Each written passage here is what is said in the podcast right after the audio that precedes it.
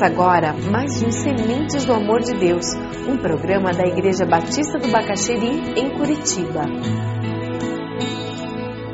Nós vamos refletir um pouco sobre a cruz e o perdão, cruz e a ressurreição na família, quais as implicações.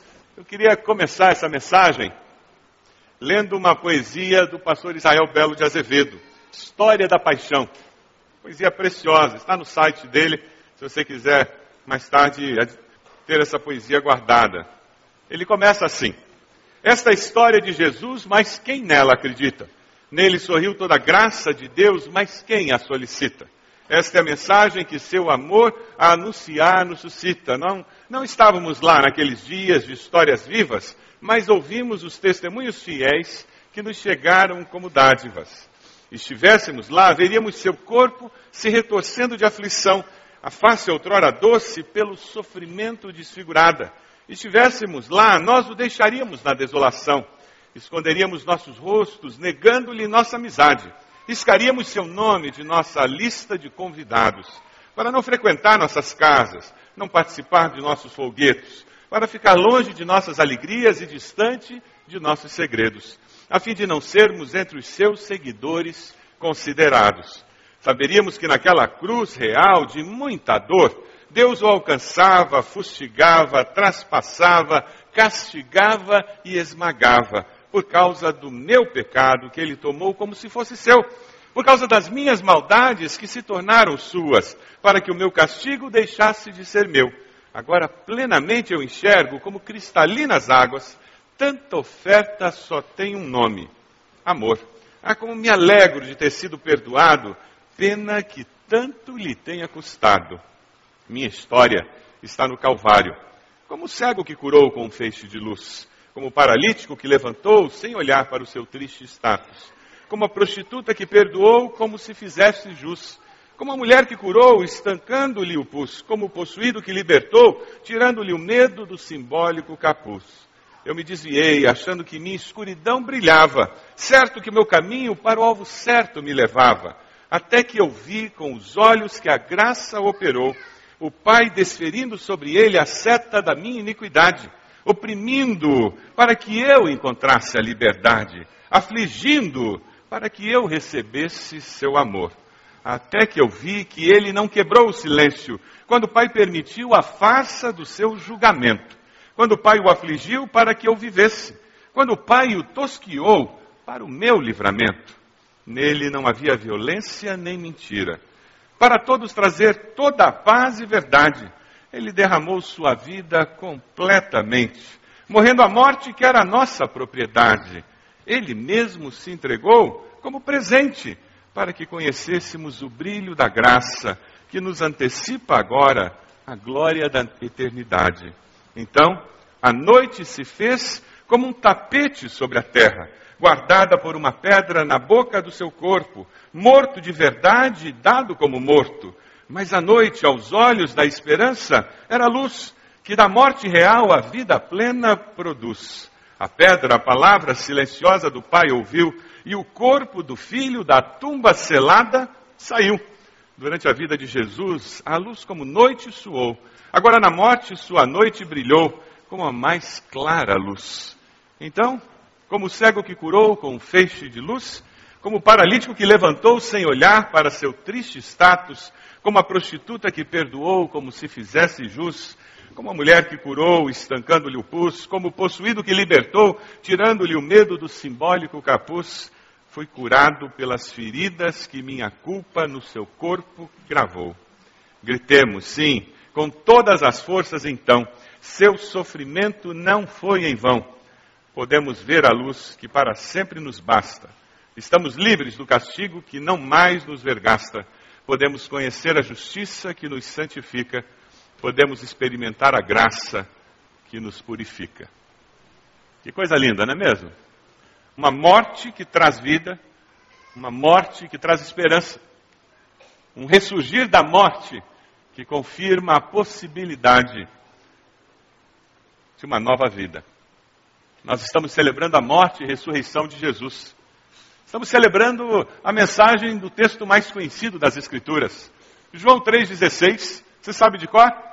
Porque Deus amou o mundo de tal maneira que deu seu Filho unigênito para que todo aquele que nele crê não morra, mas tenha a vida eterna. É a mensagem eterna do Evangelho. Amor de Deus, que traz vida eterna. Mas eu queria focar hoje em como nós vivemos esse amor de Deus e essa vida que é eterna, mas que é vivida aqui desse lado da eternidade, lá dentro dos nossos lares. De que maneira nós experimentamos essa realidade dessa vida dentro dos nossos lares. Alguém disse com muita propriedade que Deus nos mostra o seu amor dando presentes que vêm embrulhados em pessoas. Eu achei muito apropriada essa frase. Deus nos mostra o seu amor dando presentes que vêm embrulhados em pessoas. Você consegue pensar na sua família? Aqueles presentes que você tem em casa? Se seus filhos já cresceram e não estão mais em casa, eles continuam sendo esses presentes embrulhados em carne e osso. Relacionamentos significativos que nós temos. O maior presente que nós recebemos foi o Cristo que nasceu no Natal, morreu na sexta-feira da paixão, ressurgiu no domingo de Páscoa e vive eternamente. Amém? Quais outros presentes você recebeu de Deus? Embrulhados na forma humana.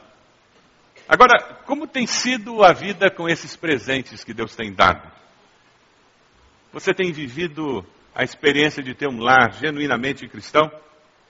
Você tem vivido a realidade da vida cristã dentro de casa? O Cristo ressurreto vive no seu lar? Nos relacionamentos dentro do seu lar? Ele se manifesta na maneira como você age, reage, fala, se cala, Muitos de nós não temos conseguido viver essa realidade dentro de casa. O verdadeiro evangelho, ele inclui duas realidades muito importantes. E quando nós olhamos para o nosso lar, então, o desafio é maior. Mas se nós vivemos essa realidade em casa, aí nós vamos conseguir vivê-la fora de casa. O verdadeiro evangelho inclui o perdão baseado na cruz de Cristo. Você tem vivido o perdão dentro do seu lar? O verdadeiro evangelho inclui o poder da ressurreição. Quando nós vivemos a vida de Cristo dentro de casa, fora de casa. O verdadeiro evangelho inclui perdão e poder. Vida sobrenatural. Cristo, o Cristo vivo, o Cristo ressurreto, vivendo em nós. Como família, nós precisamos viver essa realidade. Como cristãos, nós somos desafiados a viver essa realidade. Nós sabemos viver o perdão da cruz de Cristo nos nossos lares? Alguns de nós somos criados em lares que ninguém pede perdão. É um me desculpa muito disfarçado e alguns lugares nunca pedem perdão. Alguns de nós não sabemos pedir perdão, achamos desnecessários. Ou então, quando alguém pede perdão, nós dizemos, ah, não foi nada. Já viu gente assim? Quando alguém pede perdão, não foi nada. Isso é uma maneira de você manter viva a ferida no outro. Eu quero manter essa cordinha. Porque um dia eu vou cobrar, um dia eu jogo na cara. Por isso que eu não elimino a culpa. Por isso que eu não resolvo o problema. Por isso que eu não perdoo. Eu não libero o perdão para essa pessoa, como alguns dizem. A cruz de Cristo nos capacita a viver o perdão no nosso lar, a viver a realidade do perdão no nosso lar. Sabe por que precisamos do perdão? Porque não existem famílias perfeitas. Lamento dizer isso. A sua família não é perfeita. Sinto muito nem a minha. Todos nós precisamos pedir perdão, todos nós precisamos perdoar. Não tem casamento que sobreviva sem perdoar e pedir perdão. Não existe a possibilidade. Todos nós precisamos pedir perdão e perdoar. É por isso que é importantíssimo nós experimentarmos o perdão de Deus em nossas vidas, porque isso abre a possibilidade de passarmos pela vida exercendo o perdão. Parece óbvio demais, não é verdade? Mas não é tão simples assim. Muitos de nós temos uma dificuldade existencial para lidar com essa temática. A palavra nos fala sobre isso e o Senhor se apresenta como aquele que vai nos ajudar a conseguir perdoar. Efésios 2, de 13 a 18, A palavra nos diz: Mas agora em Cristo, vocês que antes estavam longe, foram aproximados mediante o sangue de Cristo, pois Ele é nossa paz, o qual de ambos fez um e destruiu a barreira, o muro de inimizade, anulando em seu corpo a lei dos mandamentos expressa em ordenanças. O objetivo dele era criar em si mesmo, dos dois, um novo homem, fazendo a paz e reconciliar com Deus os dois em um corpo por meio da cruz, pela qual ele destruiu a inimizade. Ele veio e anunciou paz a vocês que estavam longe e paz aos que estavam perto pois por meio dele, tanto nós como vocês temos acesso ao Pai por um só Espírito. Deus é um grande modelo de alguém que está disposto a promover paz no relacionamento. Ele toma iniciativa. Dentro de casa, nós sempre temos que ser aquele que toma a iniciativa para promover paz. Romanos 12 é o grande capítulo que nos ensina como nos relacionarmos com o próximo. No que está em vós, tem de paz com todos os homens. Quer dizer, o que depender de você, toma iniciativa. Minha vingança, assim diz o Senhor, independente do que o outro pense ou que esteja tentando fazer. E Romanos 12 termina dizendo: Não te deixes vencer pelo mal, mas vence o mal com o bem. Esse é o grande segredo do viver bem na face da terra.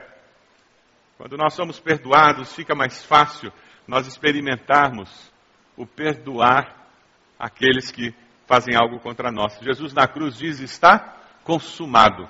Ninguém veio pedir perdão a ele, mas ele tinha um senso de missão que ele tinha que cumprir na face da terra. Independente do que estavam fazendo a ele, ele sabia que ele estava vivendo aqui e ele tinha mais o que fazer do que ficar com um caderninho preto anotando tudo o que estavam fazendo contra ele.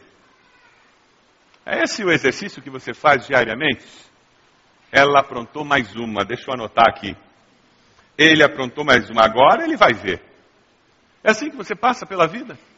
E daí, quando tem aquela discussão, você tira o caderninho do bolso e você recita a ladainha do que aconteceu há 15 anos atrás, com todas as cores e sentimentos. Você é escravo desses sentimentos. Você está sofrendo.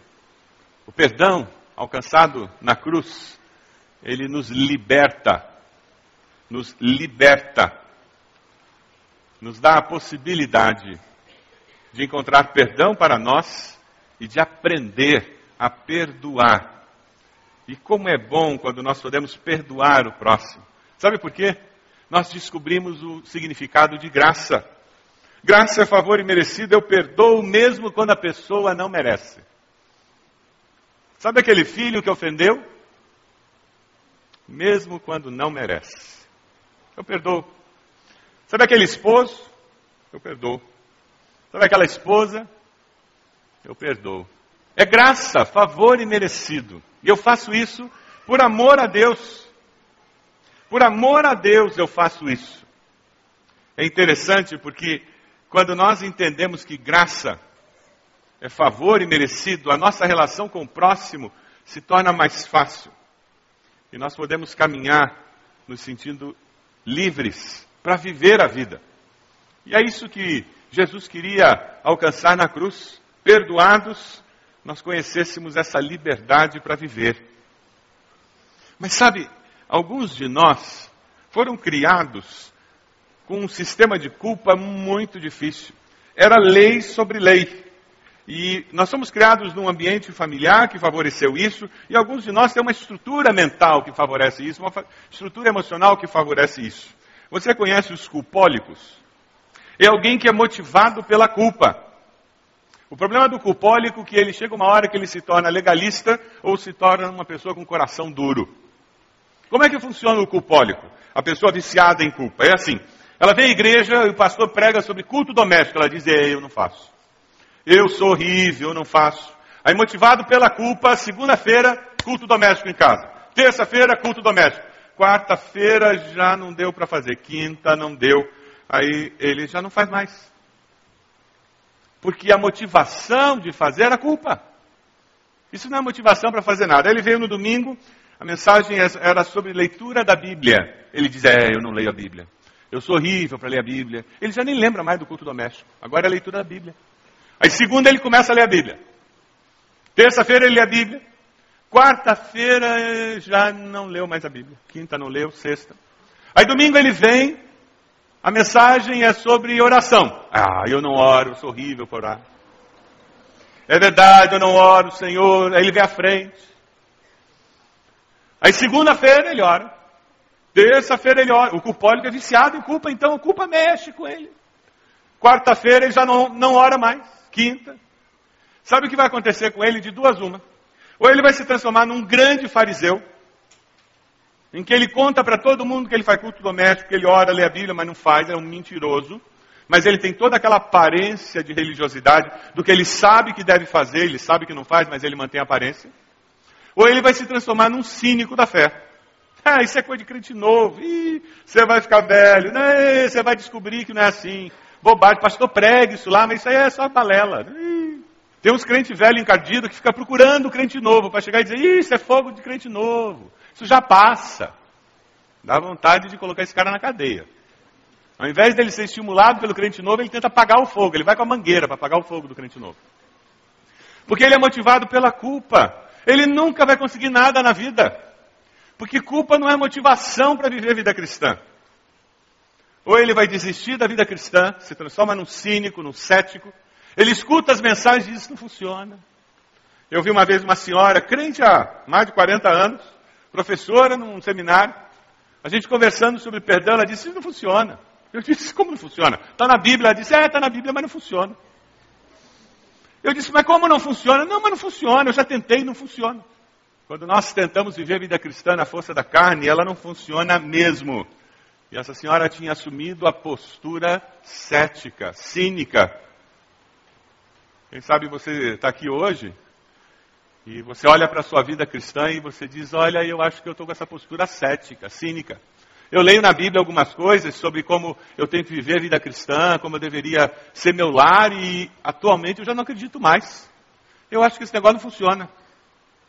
Quando eu escuto um desafio de vida cristã, de como devia ser minha vida de oração, devia ser minha vida de dedicação a Deus, e o sentimento que eu tenho é que não funciona. Em nome de Jesus, quebre essa desesperança. Em nome de Jesus, saia desse marasmo, desse atoleiro espiritual em que você entrou. Se por acaso você tem se tornado um fariseu moderno, você tem se transformado num legalista, numa pessoa que vive de aparências, que finge que faz o que não faz, que tem um discurso bonito que não reflete a sua prática de vida, por favor, saia desse teatro cristão da vida, desse fingimento dessa representação e caia na realidade e viva uma vida cristã real. Não use a culpa como uma desculpa, mas venha buscando graça do Senhor. Venha buscando o perdão do Senhor. Deus é bondoso, compassivo para conosco. Ele nos perdoa e nos dá uma nova vida. Esse é o significado da cruz. Nós encontramos perdão em Cristo para viver uma nova vida.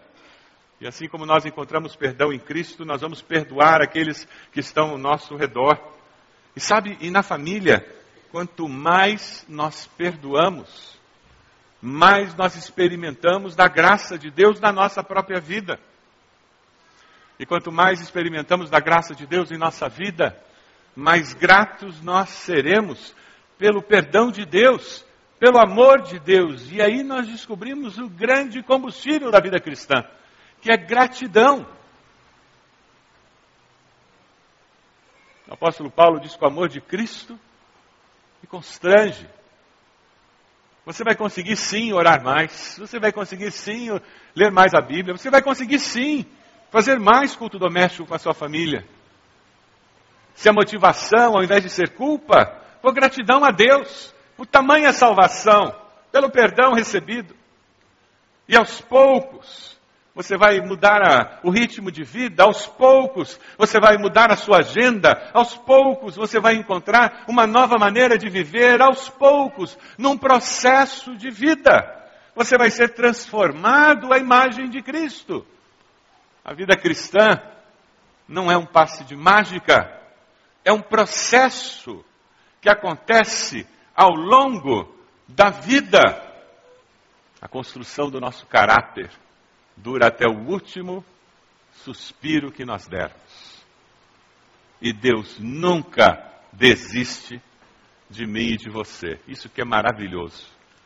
Ele está trabalhando a imagem de Cristo em nós até o último instante de vida que nós tivermos.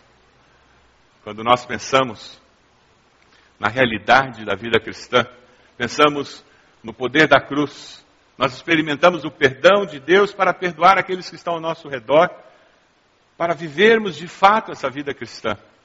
Lá na sua casa, as pessoas são perdoadas para que elas possam viver de fato a vida cristã ou são incentivadas a viver uma farsa? As pessoas são perdoadas ou elas são incentivadas a desistir da vida cristã? Como é que é o ambiente doméstico na sua casa? Quando as pessoas erram, elas têm que esconder o erro ou elas podem confessar o erro e reiniciar a caminhada? Porque na sua casa, é reconhecido que todos nós estamos em um processo de vida cristã. Todos nós estamos crescendo. É reconhecido isso? Que todos nós estamos crescendo? É falado? É um conceito aceito? Para isso Cristo morreu naquela cruz. E agora, como o apóstolo diz, não mais eu vivo, mas Cristo vive em mim. O poder da ressurreição possibilita, sim, a vitória sobre toda e qualquer mazela que eu e você tenhamos dentro de nós. Toda e qualquer marca, toda e qualquer ferida de alma que nós estejamos carregando por aí. O poder da ressurreição permite esperança de que eu vou ser diferente. Tem alguma coisa na sua vida que você gostaria que fosse diferente? Tem alguma área na sua vida que você gostaria que fosse diferente? A mensagem do domingo de manhã de Páscoa, quando aquele túmulo estava vazio, é que a morte foi vencida. Glória a Deus. E a vida nesta vida, uma vida diferente, a possibilidade de viver uma vida diferente. Porque Cristo vive e vive em mim. E a vida que agora vivo na carne, vivo pela fé no Filho de Deus. Pela cruz nós recebemos o perdão dos nossos pecados com a sua ressurreição, adquirimos o poder para que a vida de Cristo seja vivida em nós.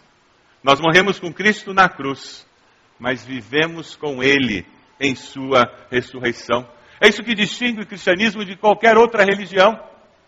Todas as outras religiões, o seu fundador está morto, enterrado, sepultado em algum lugar e os, e os seus seguidores, eles vão até lá o túmulo e visitam o túmulo onde os restos mortais estão sepultados. No cristianismo nós vamos visitar um túmulo, sim. E na realidade ninguém sabe direito onde está o túmulo. Católicos, ortodoxos vão num lugar que eles acham, que evangélicos vão em outro lugar, mas o que importa é que não tem um túmulo onde estejam os restos mortais, porque os dois túmulos estão vazios. E isso distingue a fé cristã de qualquer outra fé, porque Cristo vive e vive eternamente. Nós morremos com Cristo na cruz e vivemos com Ele em Sua ressurreição. Quando nós pensamos na nossa família, ela não é perfeita, não é verdade? Mas com esse poder da ressurreição dentro do nosso lar, as coisas podem ser diferentes. Os valores podem ser diferentes. A maneira de viver e conviver pode, pode ser diferente.